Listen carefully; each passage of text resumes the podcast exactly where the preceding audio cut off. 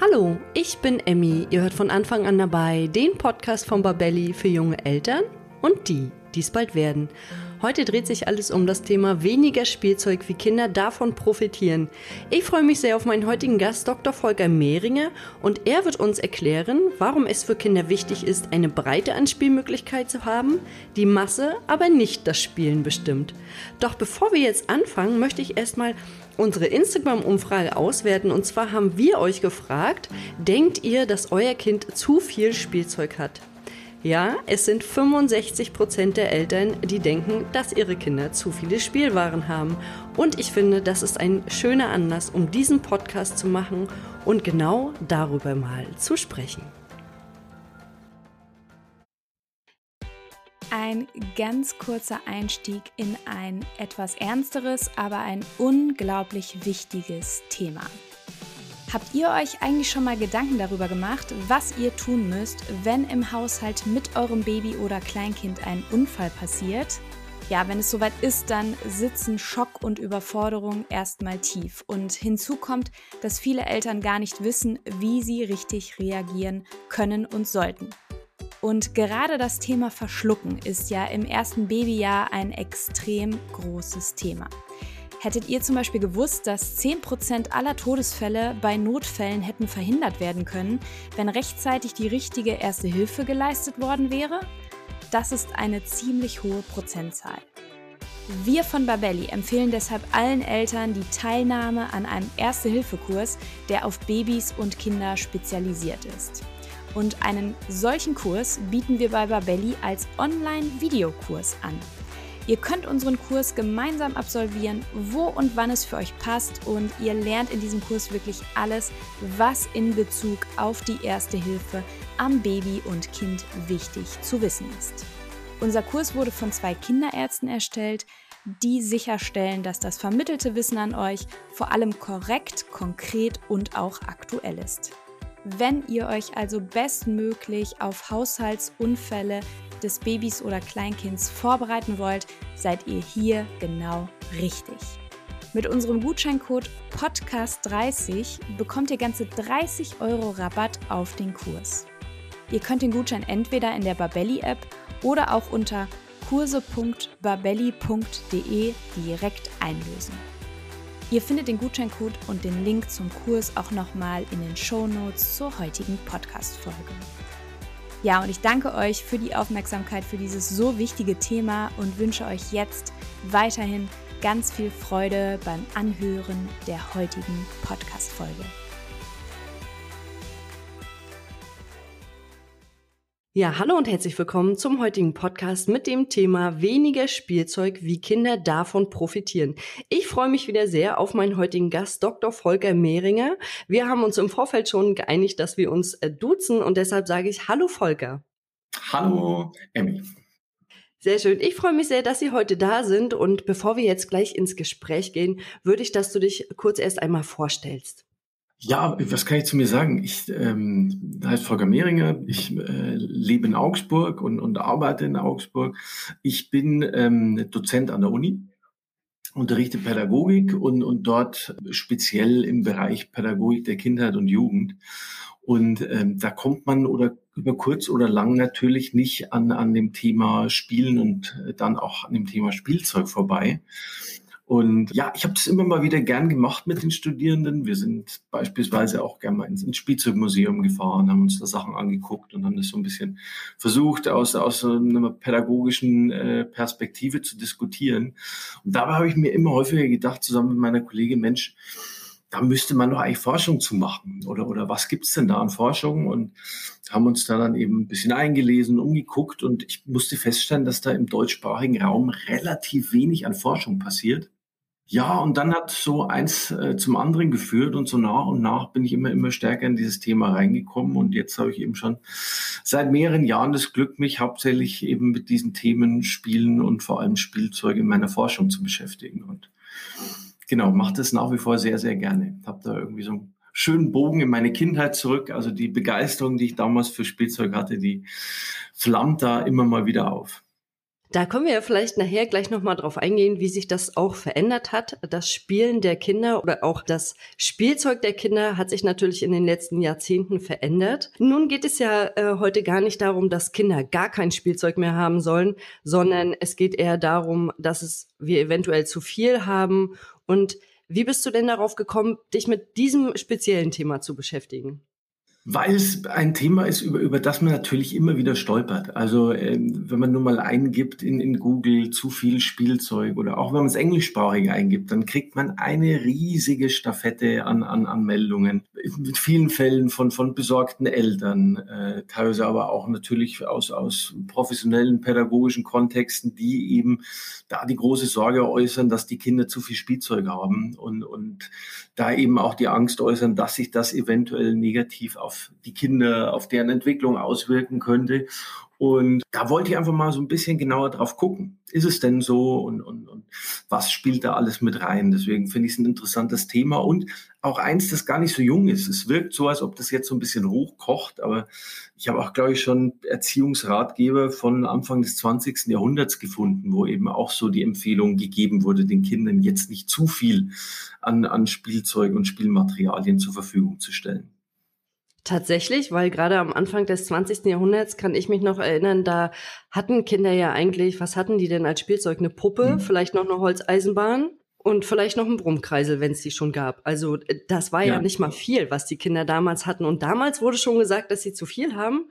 Ja, aber das zeigt, finde ich, auch eine ganz spannende Dimension von dieser ganzen Diskussion, nämlich, dass wir dann natürlich auch immer so eine Generationenbrille aufhaben. Ja, also wir, was wir natürlich schon Anfang des 20. Jahrhunderts hatten, ist, dass es äh, eine immer stärker werdende Spielzeugindustrie gab, die kontinuierlich gewachsen ist. Das hat sich ja bis heute weitgehend so fortgesetzt. Und im Generationenvergleich, ja, so geht's uns ja vielleicht als Eltern oder Erwachsene oft auch, sagt man, naja, wir hatten doch viel weniger Spielzeug als es jetzt unsere Kinder haben. Und, und ich glaube, ein Teil der Sorge rührt auch genau daher. Also wir hatten teilweise zum Beispiel gemacht äh, Interviews mit Eltern, generationenübergreifend. Also im äh, teilweise Wohnzimmer zusammengekommen, die Kinder, die Eltern und die Großeltern und haben über, über Spielzeugauswahl mit denen gesprochen, wollten einfach so ein bisschen versuchen herauszufinden, worauf legen die denn Wert in ihrer Spielzeugauswahl. Und da hat man solche, solche Generationendifferenzen eben unheimlich gut merken können, wo dann eben gerade so die Großelterngeneration da saß und sagt, das ist der Wahnsinn, mit wie viel äh, Spielzeug die Kinder überschüttet werden ich glaube, ein Großvater war es, der gesagt hat, wir hatten irgendwie ein so ein tolles Blechspielzeug und das kam an besonderen Tagen wie an Weihnachten, kam es raus, dann durfte man eine Stunde damit spielen und dann wurde es wieder sorgsam verpackt und weggeräumt. Und ansonsten hatten sie nichts.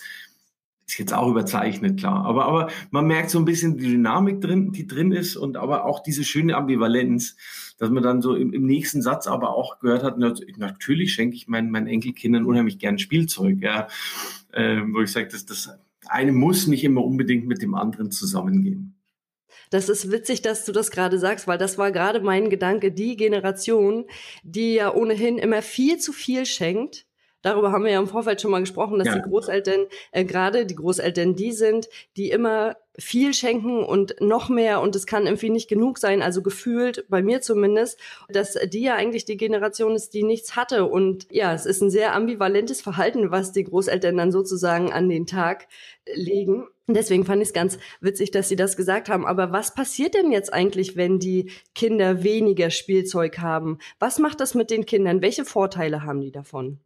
Also ich, ich glaube, man muss es ein klein wenig differenzieren. Es geht jetzt, glaube ich, nicht per se nur darum, wenig, wenig Spielzeug äh, zu machen, sondern, sondern ähm, natürlich vor allem gut und, und sorgfältig drüber nachzudenken, welches Spielzeug gebe ich meinen Kindern und, und vor allem auch zu gucken, wo, wo kippt's, wo wird's eventuell zu viel, ja, und ähm, vor allem, wo wird's vielleicht zu viel vom Gleichen. Ja, also das ist eine gewisse Breite an Spielmöglichkeiten braucht. Das ist, glaube ich, glaube ich, äh, soweit klar, dass es viele verschiedene Spielarten gibt und Spielformen vom Explorationsspiel, also Erkunden von irgendwelchen Gegenständen, übers Fantasiespiel, also das so tun als ob Spiel, wo ich so eben versuche, einen Gegenstand zum Schwert zu machen oder zum Zauberstab, ähm, das dann so fließend übergeht ins Rollenspiel, wo ich mich dann verkleide oder in irgendwelche Rollen reinschlüpfe, das dann eben oft auch mit anderen Kindern, das Konstruktionsspiel, ganz wichtig, Dinge bauen, Dinge gestalten, zählt auch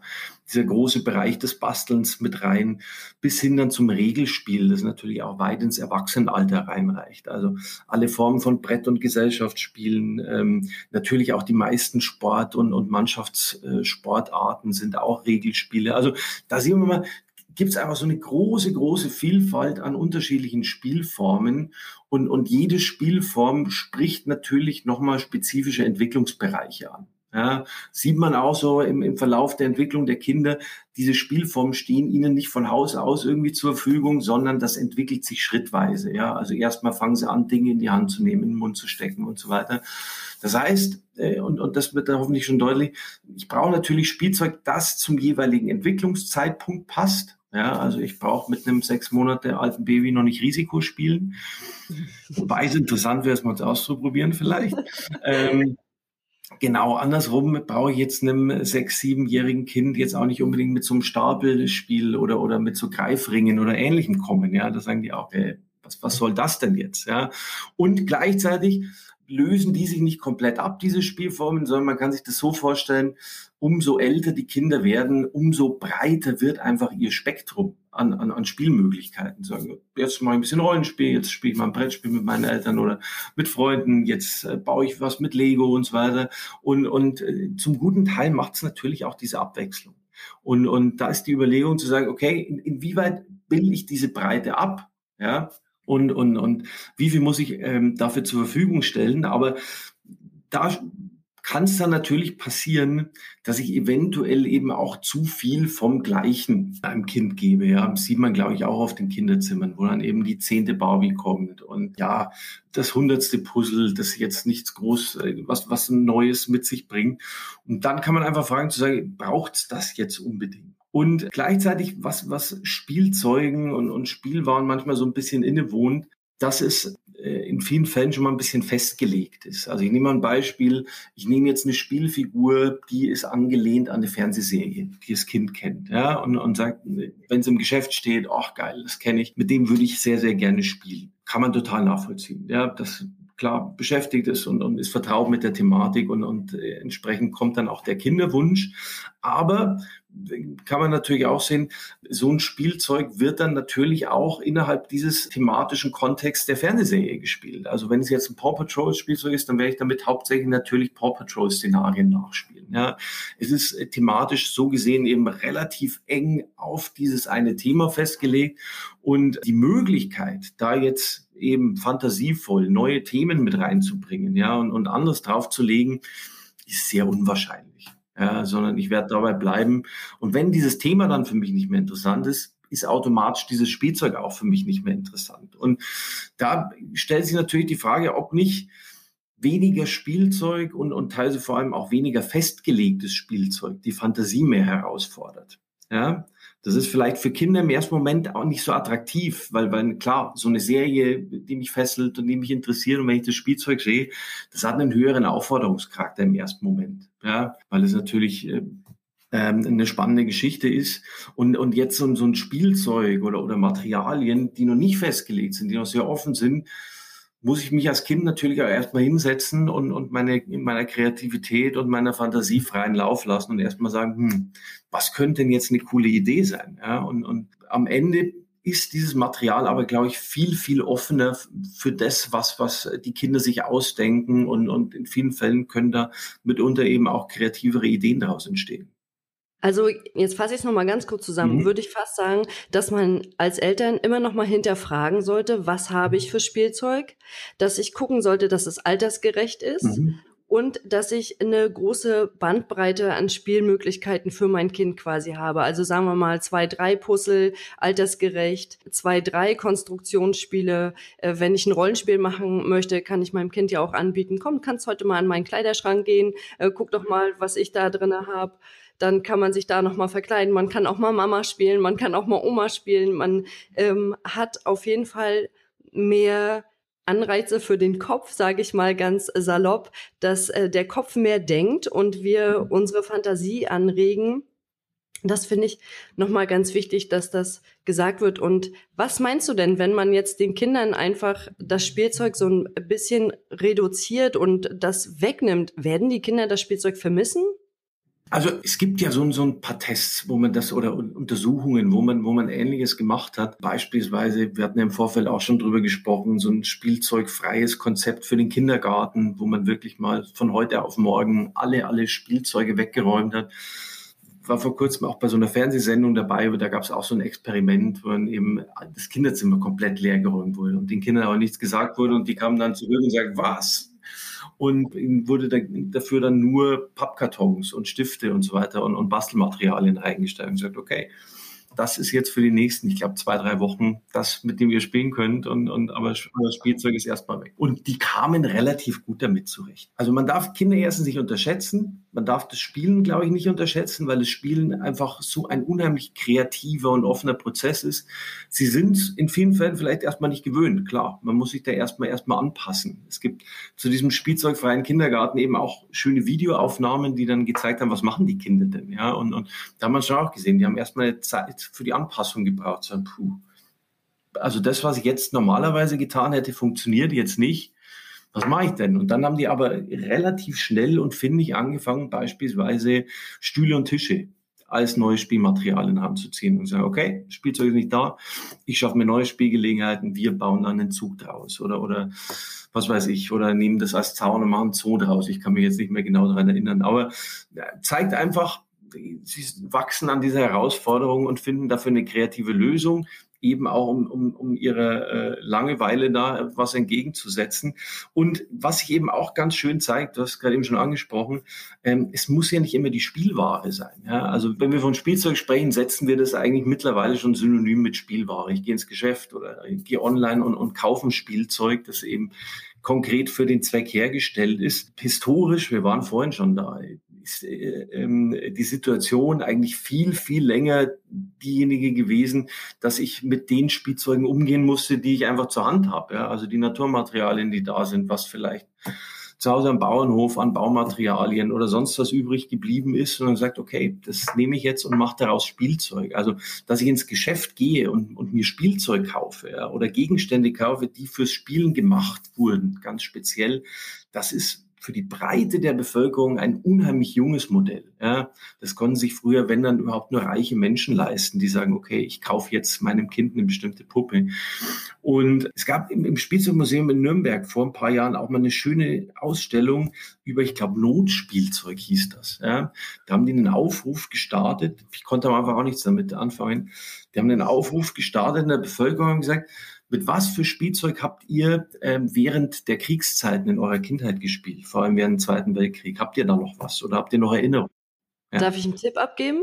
Ja. Ich würde fast sagen, die haben mit Steinen gespielt.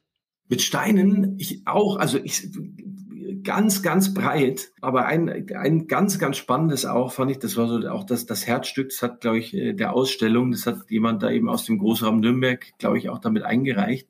Das war ein Kanu. Hat sie gedacht, hm, Kanu. Und es stand da eben so zentral im Raum. Und wenn man genau hingeguckt hat, war das aus Metall. Und da haben sie auch gefragt, hä, ein Kanu aus Metall ist jetzt nicht das Gängige. War das ein, ein Blindgänger von einer Fliegerbombe? Dann Echt? haben die den quasi oben aufgeschnitten und, und haben, haben, da, haben da draußen, haben da draußen Kanu gebaut. Also Sicherheitsbedenken lassen wir jetzt mal kurz außen vor, aber, aber es, es zeigt natürlich auch, äh, auch in solchen Notsituationen, wo man eben wenig hat und, und glaube ich, sind die Kinder sehr, sehr schnell erfinderisch und, und schnell dabei zu sagen, okay, was können wir wie nutzen und, und was können wir äh, zum Spielen heranziehen und da komme ich jetzt noch, um den Bogen zu schließen, zu dem, was du vorher gesagt hattest, beispielsweise der eigene Kleiderschrank. Ja, es muss ja nicht immer immer die fertige Verkleidung sein die hat auch ihren Reiz, aber, aber auch das bietet unheimlich viele Möglichkeiten. Ja, und, und einfach mal so gucken, was ist denn so im Haushalt überhaupt verfügbar an, an Dingen, an Gegenständen und oft sind solche Alltagsgegenstände, weil die Kinder natürlich auch gern das nachspielen, was sie bei den Erwachsenen, bei den Eltern sehen, sind oft die Alltagsgegenstände fast interessanter als jetzt äh, die spielerischen Nachbildungen. Also ich glaube, wenn man ein Kind vor die Wahl stellen würde, würde es wahrscheinlich lieber mit einer Originalbohrmaschine spielen, als mit einer Spielzeugbohrmaschine. Aber sind wir beim nächsten Thema natürlich nicht, dann tun sich mitunter auch neue Fragen auf. Sicherheit, ist das geeignet? Passt es in Kinderhände? Kann ich das Kind damit jetzt allein spielen lassen? Da haben Spielwaren natürlich schon äh, einen gewissen Wettbewerbsvorteil, weil die natürlich schon konkret für diese Spielnutzung auch ausgelegt sind und weil sie wahrscheinlich auch alle TÜV geprüft sind. Ähm, aber mir ist jetzt gerade eingefallen, als meine Tochter so ganz klein war, ich glaube, als sie so zwei war oder so anderthalb und ich was gekocht habe in der Küche, dann ist das natürlich schon äh, dieses Alter, wo sie mobil sind, wo sie überall hinkrabbeln, wo sie sich hochziehen. Und dann habe ich äh, versucht, ihr mal Töpfe zu geben. So eine Holzkelle hat sie dann immer gekriegt und dann hat sie immer ganz viel Musik gemacht und hat da drauf rumgetrommelt. Und dann hatte sie daneben noch die Wäscheklammern. Dann wurden die sortiert. Dann wurden die erstmal farblich sortiert. Später dann fingen sie an zu zählen, irgendwann, als sie älter war. Und ich habe so mit ganz einfachen Sachen hat sie sich einfach irgendwie stundenlang beschäftigen können. Und ich glaube, das können eigentlich alle Kinder. Ja. Aber man ist so, man ist halt so versucht durch dieses Überangebot an Spielwaren. Und wir haben das ja, ich habe das auch mal in so einem äh, Beitrag gesehen, ja. dass Spielzeugläden einfach wahnsinnig groß sind. Also ich habe äh, wirklich äh, in diesem Beitrag gedacht, das ist eine Halle, das muss einfach eine riesen Halle sein, wo es so viel Spielzeug gibt. Und dass wir einfach ja auch total überlagert sind von diesem ganzen mhm. äh, An Überangebot sozusagen. Und ich glaube, das ist für Kinder halt auch wahnsinnig schwer, wenn Eltern mit Kindern in den Spielzeugladen gehen. Mhm dass sie dann wahrscheinlich erstmal eine Überforderung erfahren, oder wie ist das, wenn Kinder in so einen überdimensionalen großen Spielzeugladen gehen? Ich glaube, dass es denen da wahrscheinlich ähnlich geht wie uns, ja, wenn wir in einen großen äh, Klamottenladen gehen oder in einen großen Supermarkt und, und äh, oder ein großes Büchergeschäft, dass man sich natürlich so erstmal zurechtfinden muss. Ja. Und, und absolut, du hast vollkommen recht, es gibt eine riesige Auswahl, es gibt gefühlt so im, im, im Bereich der Spielwaren nichts, was es nicht gibt. Auch immer ganz schön zu sehen, wenn sich gesellschaftlich was Neues tut, dann, dann zieht die Spielwarenbranche relativ schnell nach und, und, äh, schafft Abbildungen davon und so weiter. Das ist ja zunächst mal was Schönes. Eine schöne Vielfalt ist ja auch mittlerweile so, wenn wir es eben nochmal historisch sehen, dass die, die Preise von Spielwaren jetzt eben auch zumindest für viele Spielwaren in, in einem Bereich liegen, die sich die meisten Familien leisten können. Also das ist jetzt nicht mehr automatisch das Luxusprodukt nur für, für sehr, sehr reiche Familien. So gesehen ist das in der Breite hingekommen, aber vollkommen recht, da stellt sich natürlich auch wieder so ein bisschen eine Konsumfrage, ja, zu sagen, wie viel Konsum, welcher Konsum ist gut, was davon brauche ich wirklich, wie, wie gehe ich damit um? Also da ist man natürlich als Eltern in der Erziehung auch nochmal anders gefordert, was das anbelangt diese Diskussion, inwieweit zu viel Spielzeug, sei es jetzt im Kinderzimmer oder im, im, im Geschäft, dann, dann wirklich eine Reizüberflutung ist, ja, oder, oder die Kinder überfordert, man weiß es nicht so genau. Ja, also man kann im ersten Moment ist schon ein bisschen so der Eindruck, dass die Kinder erschlagen sind von, von diesen vielen Möglichkeiten im Spielzeuggeschäft. Aber es ist jetzt bei vielen Kindern, aber das ist jetzt mein subjektiver Eindruck, trotzdem aber auch so, so, so eine positive Starre, ja, zu sagen, wow, Wahnsinn, was, was gibt's denn da alles? Ja. So viel gibt es, ja. ja. Also von dem her, sie ist jetzt nicht nur negativ, ja. Aber ich habe den Eindruck, dass sie dann doch sich auch irgendwann wieder zurechtfinden und, und sich so ein bisschen orientieren können und dann schon auch für sich ähm, einigermaßen sortieren können, was ist für mich interessant und was ist für mich weniger interessant. Also es gibt schon auch Regale, die man dann eher links liegen lässt und, und, und zu anderen Regalen zieht. Ja, ich glaube, Kinder können da äh, relativ zielstrebig hinlaufen, da wo sie hinwollen und auch äh, finden, sie finden immer das, was sie auch wollen, würde ich jetzt einfach mal behaupten. Weil Kinder sind da sehr sicher, ne? Also ja. die, die wissen, was sie wollen und die wissen vielleicht auch, was sie brauchen. Die haben jetzt Lego-Kasten XY zu Hause und der und der fehlt noch. Dann geht man da äh, zielgerichtet äh, drauf los. Also der Kinderwunsch, man merkt es ja an Weihnachten oder am Geburtstag, der ist schon, schon oft sehr präsent und sehr klar da von den Kindern. Jetzt nicht bei allen, aber die meisten können schon relativ klar sagen, oh, ich hätte gern das, ich hätte gern das. Das ist dann meist ein bisschen mehr, als man realisieren kann, aber, aber es sind schon oft sehr konkrete Wünsche. Jetzt hatten wir ja auch im Vorfeld nochmal drüber gesprochen, weil du das gerade angesprochen hast. Weihnachten kommen wir ja meistens in die Bredouille mit den Großeltern oder auch anderen Verwandten. Ich will jetzt gar nicht die Großeltern da in so eine negative Schiene schicken. Ja. Dass wir einfach von ganz vielen Leuten oder unsere Kinder von vielen Leuten Geschenke bekommen, die wir eigentlich gar nicht wollen und wo wir denken, ach nee, nicht schon wieder und das hat, äh, hat das Kind doch schon in der anderen Ausführung und ja. jetzt äh, bekommt halt vielleicht ne, die zehnte Barbie. Wie können wir denn da präventiv irgendwie vorgehen oder gibt es eine gute Alternative, den man den Bekannten oder Großeltern anbieten kann? Ja, also die Situation kenne ich als, als Vater schon auch, dass manche, manche Geschenke hier quasi den Weg äh, zu uns nach Hause finden, wo man so ein Gefühl erstmal die, die Hände über dem Kopf zusammenschlägt. Aber ich habe auch schon oft die Situation gehabt, dass es für mich Katastrophe war und, und die Kinder waren höchst begeistert. Ja. Also gerade was in diesem Bereich Blinken, Plastik, Lärm und, und viel Ecken anbelangt. Also das ist, glaube ich, zunächst mal das Erste, dass man sich da natürlich in manchen Dingen auch ein bisschen locker machen muss und sagen, ja, es geht ja auch um die Kinder, die haben einen großen Spaß dabei. Also ist es jetzt meine Vorstellung oder ist es die der Kinder?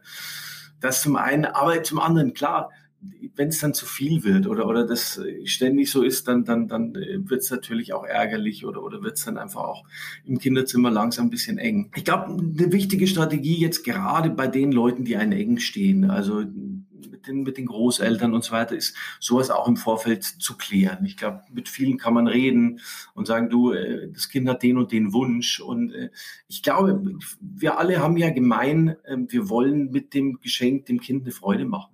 Ja, und, und, und wir würden gern, wenn wir das Geschenk übergeben, Leuchten in den Augen sehen und, und begeistert auspacken und, und damit loslegen. Und, und wenn ich weiß, was mein Kind sich gerade eben wünscht oder, oder was passen könnte und, und wo ich Freude, glaube ich, sind die meisten dankbar drum um einen Tipp. Ja, also ich glaube, sehr oft steht man so als Außenstehender, wenn man das Kind jetzt nicht so gut kennt, auch so ein bisschen vorher frei, gibt es tausend Sachen, die ich schenken könnte, was, was mache ich denn?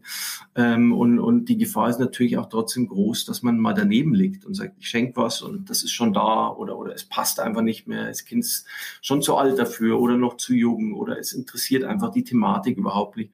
Und da ist es, glaube ich, gut, wenn man sowas im Vorfeld auch mal ein bisschen, ein bisschen äh, ausmacht oder, oder ein bisschen plant. Was ich auch immer öfter natürlich mitbekomme, ist, dass man zusammenlegt. Also äh, wir waren ja vorhin schon kurz beim, beim Preis von Spielzeug. Es gibt schon auch zunehmend so dieses Segment an wirklich großen äh, Spielzeugen, die unheimlich viel Geld kosten. Du hast das Lego Technik Set angesprochen. Ja. Wenn man ein größeres haben will, da ist man ganz schnell im Bereich von 100 oder 200 Euro, ja, was für ein Spielzeug natürlich immense Summen sind.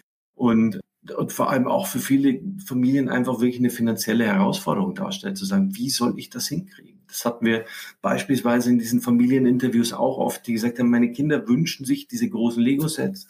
Ich finde die auch toll, aber, aber wir könnten es finanziell nicht stemmen. Ja? Und, und die dann eben auch gesagt haben, okay, was wir dann gemacht haben, wir haben uns mit der Verwandtschaft eben zusammengesetzt und gesagt, Leute, unser Sohn, unsere Tochter wünscht sich dieses und jenes große Geschenk, können wir nicht irgendwie alle zusammenlegen damit wir das realisiert kriegen. Und das sehe ich auch als eine ganz gute Möglichkeit zu sagen, okay, ähm, äh, vielleicht nicht viele kleine Geschenke, wo dann eben auch das eine oder andere dabei ist, was jetzt eben nicht so viel Sinn macht oder, oder was relativ schnell in der Ecke landet, sondern man sagt, okay, wir bündeln das und, und können die eine große Sache schenken, die sich das Kind wünscht. Also das finde ich eine super tolle Idee, wenn dann alle zusammenlegen, weil erstens bekommt das Kind dann halt wirklich das, was es sich wünscht und es gibt dann nicht wieder so vielen kleinen Kram, sage ich ja, mal. Ne? Man hat ja oft so ganz viele kleine Spielzeuge, die dann doch einfach nur in der Ecke rumliegen. Deswegen finde ich das eine richtig gute Idee. Und ich muss sagen, ich mache es auch tatsächlich ganz oft so, dass ich Spielzeug einfach Secondhand kaufe, ja, wenn das noch in Ordnung ist. Ähm, und ich mir immer denke, das hat jetzt vielleicht ein Kind bespielt, dann können das meine auch noch bespielen und vielleicht kann es danach auch noch ein drittes oder ein viertes Kind bekommen, weil natürlich auch diese ganze Konsumgesellschaft und das, diese Spielwaren auch damit einhergehen, es ist ja ganz viel aus Plastik dass wir einfach unheimlich viel Müll produzieren. Ja. Ne? Das ist natürlich noch so ein riesengroßer Nachteil von dem ganzen Spielzeug, das jetzt nur noch mal am Rande erwähnt sozusagen. Ist auch ein ganz wichtiges Thema, überhaupt keine Frage. Zeigt auch nochmal, wie komplex dieser ganze Themenkomplex ist. Ja, wir haben einerseits, wir wollen gutes Spielen bei unseren Kindern erreichen. Wir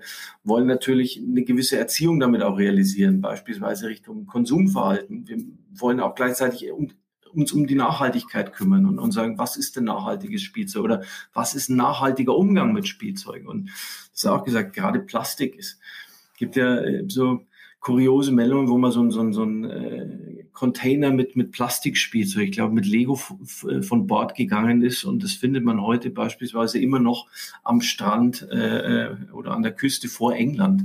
Und das ist jetzt, glaube ich, schon 20 Jahre her, wo man, wo man eben noch so einzelne Lego-Steine und zeigt einfach auch, wie, wie langlebig die Sachen sind.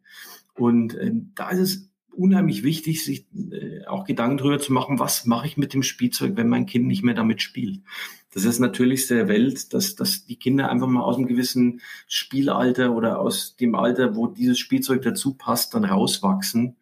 Und oft ist es einfach noch ein tolles und gutes Spielzeug. Hat vielleicht ein paar Schrammen, vielleicht ein paar kleine Kratzer, aber ansonsten funktioniert es wunderbar.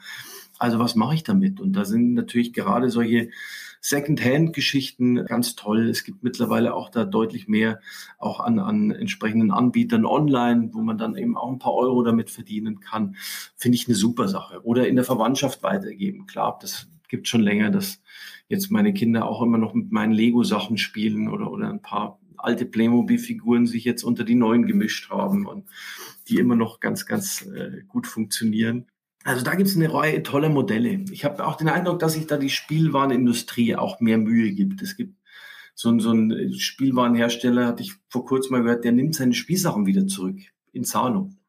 Echt? Der macht sehr hochwertiges Holzspielzeug und ähm, sagt, das ist ein bisschen teurer, dafür ist es sehr hochwertig und sehr langlebig und sagt aber, okay, wenn, wenn das in, in Ordnung ist, dann, dann gibst du mir das wieder zurück. Ich gebe dir einen gewissen Prozentsatz vom, vom Geld als Gutschein du kannst dir quasi ein neues Spielzeug holen von mir, wenn du noch ein paar Euro oben drauf gibst.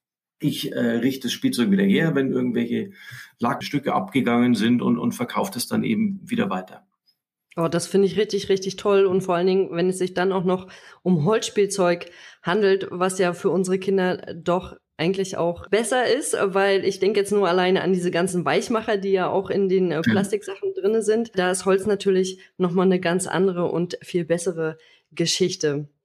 Wie gestaltet sich das denn jetzt eigentlich mit den Outdoor-Spielsachen? Weil Outdoor-Spielsachen, weiß ich selber, haben wir tatsächlich fast mehr als für drin, muss ich mhm. sagen. Also äh, wir haben so Bogenschießen und so ein äh, Leichtflugzeug, was man äh, fliegen lassen kann und äh, ein Boccia-Spiel. Und also wir haben so ganz, ganz, ganz viele Sachen für draußen. Wie wäre das, wenn ich das auch noch minimiere? Weil ich glaube zum Beispiel, dass das einfacher ist, Spielsachen für draußen zu minimieren, dass Kinder sich draußen Alternativen suchen als drin.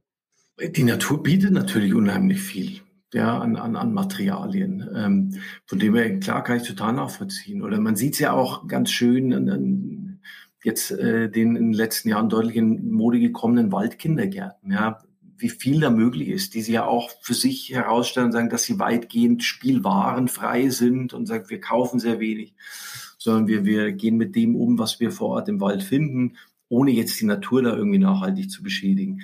Und ähm, ich habe da auch ein, zwei Mal eben so aus einer Forscherperspektive immer ein paar Tage verbracht und habe mir, hab mir das mal angeguckt. Und auch da zeigt sich eben, wie findig Kinder sind und, und wie viel man mit diesen Naturmaterialien machen kann. Auch da glaube ich aber so eine gewisse Grundausstattung. Ich meine, eine gute Schaufel ist eine gute Schaufel. Ja, und, und die Hände können einiges kompensieren, aber, aber irgendwo ist auch eine Grenze erreicht. Oder, oder gerade so im Wald mit Holz, dann, dann eine Säge und, und ein Messer zum Schnitzen. Ich glaube, so ein paar Werkzeuge gibt es, glaube ich, schon, die total hilfreich sind draußen. Oder, oder einen guten Eimer, wo man Wasser transportieren kann oder, oder Sand reintun kann. Das äh, lässt sich jetzt, glaube ich, nicht alles aus, aus der Natur beziehen, aber ich, ich glaube, es ist nicht wahnsinnig viel, was man braucht. Und ich glaube, das ist eine unheimlich langlebige Grundausstattung. Also gerade so Eimer, Schaufel, so eine kleine Holzsäge für Kinder und vielleicht noch ein Schnitzmesser. Das, das äh, hat einen unheimlich langen Spielwert. Ja? Also da kommen unsere Kinder, das haben wir jetzt auch schon seit mehreren Jahren, da, da kommen sie immer wieder drauf zurück und, und machen das gerne. Ja, das sind einfach so Spielsachen, die hat man einmal gekauft und dann werden sie auch bis zum Schluss sozusagen bespielt. Und wo du gerade gesagt hast, man braucht eine ordentliche Schaufel und ähm, es auch um die Hände ging. Äh, ich bin ja ein Ostseekind und bin an der Ostsee groß geworden und habe tatsächlich niemals als Kind eine Schaufel besessen und habe alle Löcher, die ich äh, gegraben habe, immer nur mit meinen Händen gegraben und auch richtig tief, so dass daher schon der Oberkörper drin hing. Und ja, wir haben da einfach ziemlich intensiv mit unserem Körper auch gespielt. Ja. Ne, wir haben unseren Körper einfach zum Einsatz äh, genommen und haben uns Stöcke gesammelt und haben mit den Stöcken gespielt. Und da wollte ich noch eine ganz kleine Anekdote erzählen. Aber Hut ab, mit den Händen schaufeln ist wirklich. Ja, ist anstrengend auf jeden Fall. Ja, gute, gute Oberarme. Mhm. Es geht ja eigentlich im Podcast um eher kleinere äh, Kinder, aber ich war neulich mit meiner Nichte, die ist äh, 13 am mhm. Strand und dann hat sie gesagt, was machen wir denn jetzt? Und dann habe ich gesagt, äh, naja, du bist hier am Strand, dann versuch dich mal zu beschäftigen. Und dann hat sie gesagt, nee, aber du bist jetzt äh, mit mir da und für mich da sozusagen, dass du mich beschäftigen sollst. Und da habe ich gesagt, äh, weißt du was, fang doch an, Steine zu stapeln. Also ich war schon so ein bisschen genervt, äh, mhm. weil klar, 13, man hat eigentlich ein Handy, aber sie, äh, sie hatte das halt nicht mit und ja, wusste sich nicht so richtig zu beschäftigen. Und ich muss sagen, sie war wirklich, ich glaube, knapp zwei Stunden damit beschäftigt. Wir haben dann zusammen nachher Steine gesammelt und dann haben wir die gestapelt und dann waren wir zwei Stunden damit beschäftigt. Und dann musste das nachher eine bestimmte Form haben. Und dann war sie so vertieft, vertieft in dieses Spiel. Also ich glaube, das ist halt bei jüngeren Kindern noch wesentlich einfacher als bei ja. älteren Kindern, würde ich jetzt äh, schlichtweg mal behaupten. Aber ich fand es einfach sehr schön zu beobachten, wie sie sich wirklich ganz intensiv damit beschäftigt hat. Und ich glaube, das ist halt einfach auch das, was bei kleinen Kindern passiert, dass sie sich irgendwann so vertiefen in dieses Spiel wo sie gar nicht viel für brauchen. Und wir hatten das ja vorhin ja. schon mal angesprochen mit diesem spielzeugfreien ähm, Kindergarten. Das habe ich auch schon mal eine Zeit lang mitgemacht in der Kita. Ich habe ja auch in der Kita gearbeitet. Mhm. Und da wurde einfach das ganze Spielzeug rausgenommen und dann gab's halt nur noch, jetzt gerade im Herbst schön zu finden, Kastanien, Eicheln, Steine, Karton, ähm, Pappe, Kissen, Decken, Röhren, auch hier gerade von, von der Küchenrolle, diese, ja, die, die Pappe, die übrig ja. bleibt, Toilettenrollen, also alles, was wir so im Haushalt haben. Und die Kinder waren so kreativ, die haben so tolle Bauwerke gehabt, nachher auch mit den, mit den Toilettenrollen, mit den Toilettenpapierrollen, dass sie die zusammengesteckt haben und richtig lange Rohre gebastelt haben und gemacht haben. Also wirklich, wirklich toll. Und ich kann das den Eltern auch nur noch mal ans Herz legen. Es ist wirklich, es ist ein sehr kreativer Prozess, der Absolut. dabei entsteht, wenn wir den Kindern einfach mal die Spielwaren äh, wegnehmen, will ich nicht sagen, aber wenn wir sie einfach ein bisschen reduzieren. Was ich ganz kurz noch anmerken darf, weil du so schön erzählst mit dem Beispiel von der Ostsee. Ich glaube auch, ähm, dass wir uns da nicht komplett rausnehmen dürfen. Ja, also weil genau diese Situation, ich habe ein Kind, ich habe einen Jugendlichen, die sagen, pff, ich habe aber keine Ahnung, was ich machen soll. Ja, und dann ist man innerlich auch manchmal schon so ein bisschen, ja, jetzt spiel halt was. Und, und ähm, äh, die finden aber nicht ins Spiel rein. Also genau dieses Flow-Erleben, dass ich Raum und Zeit vergesse und, und so aufgehen der Spieltätigkeit, das passiert ja nicht immer automatisch. Ja? Und, und Kinder sind natürlich auch von Tag zu Tag unterschiedlich drauf. Manchmal klappt es besser, manchmal klappt es schlechter. Und ich, ich glaube, dass man da als Erwachsener da unheimlich gute Brücke bauen kann. Ja, wie du es in dem Fall auch gemacht hast, zu sagen, okay, dann spiele ich halt kurz mit dann, dann gebe ich eine Idee mit rein, dann gebe ich meine Begeisterung dafür teilweise mit rein und sage, okay, ich fange mal an zu spielen und dann steigen die Kinder ja oft mal mit ein. Man kennt ja so dieses Parallelspiel. Ein Erwachsener hockt sich hin auf Spielteppich, fängt mit irgendwas an und, und innerhalb kurzer Zeit sitzt dann plötzlich das Kind nebendran und dann spielt es auch und so weiter. Und wenn das läuft, dann kann ich mich ja wieder so langsam rausnehmen und sagen, okay, Jetzt, jetzt sind sie im Flow drin und so weiter. Hat wunderbar funktioniert. Und das finde ich eine schöne Zeit. Erstens, weil, glaube ich, Spielen auch als Erwachsener nach wie vor eine tolle Tätigkeit ist. Man kriegt den Kopf frei. bisschen eine Abwechslung. Man tut ein bisschen was. Feinmotorisch, grobmotorisch, was weiß ich.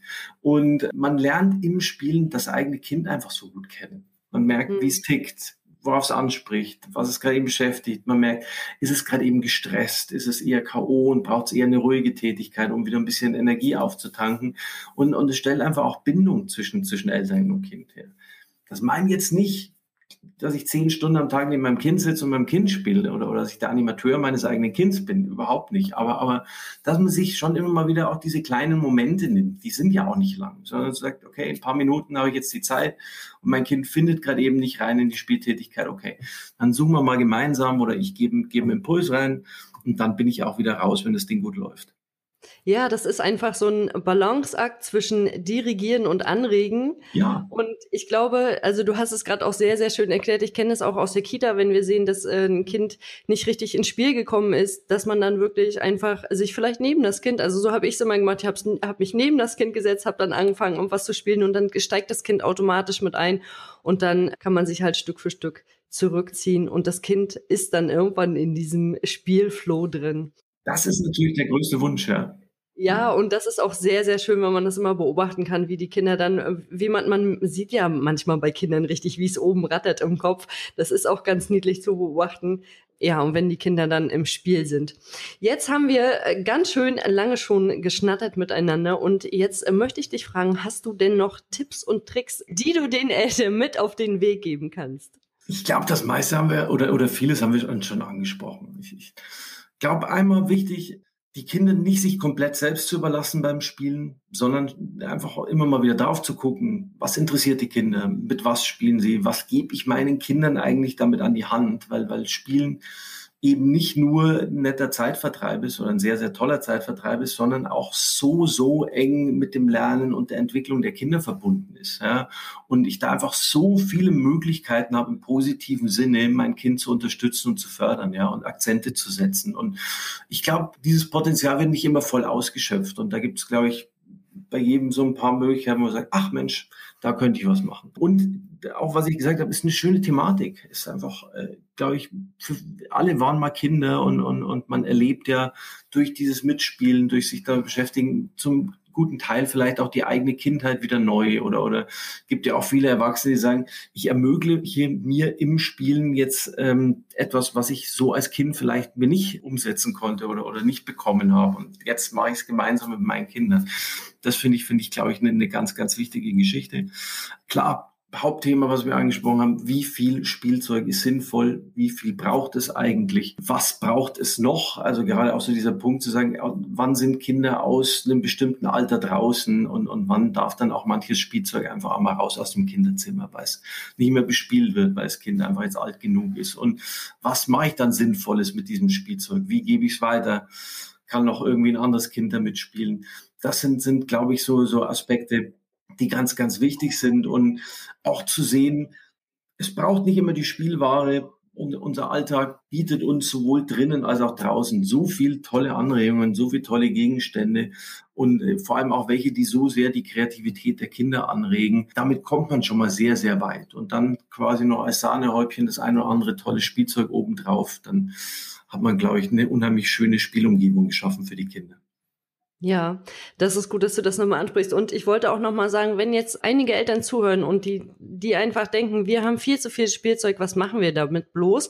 Man kann das Spielzeug natürlich auch wunderbar in Kisten packen, in den Keller und das Spielzeug rotieren lassen. Da kenne ich auch einige Eltern, die das machen, die wirklich konsequent das in den Keller stellen, ein halbes Jahr später die Kisten einfach mal einmal durchtauschen und die Kinder freuen sich einfach wahnsinnig, dieses Spielzeug wiederzusehen, was sie vielleicht auch schon vergessen haben und dann nochmal ganz neu zu entdecken. Also das wäre auch nochmal genau.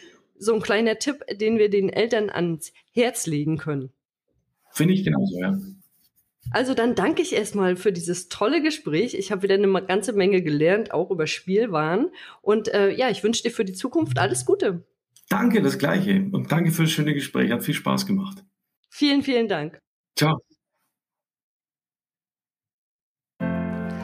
Das war der heutige Podcast zum Thema weniger Spielzeug, wie Kinder davon profitieren. Und Dr. Mehringer hat mich gebeten, an dieser Stelle noch eine kleine Korrektur vorzunehmen. Wir hatten uns ja über das Spielzeug nach dem Zweiten Weltkrieg unterhalten und das Kanu, von dem er berichtet hat, aus der Ausstellung in Nürnberg, ist nicht aus einer alten Bombe gebaut worden, sondern aus einem Flugzeugtank. Und wer sich das mal angucken möchte oder auch noch weitere Informationen dazu haben möchte, der kann gerne auf den Link in den Show Notes klicken. Wenn euch der Podcast gefallen hat, dann abonniert ihn bei iTunes, Spotify oder wo immer ihr unseren Podcast hört, um keine neue Folge mehr zu verpassen.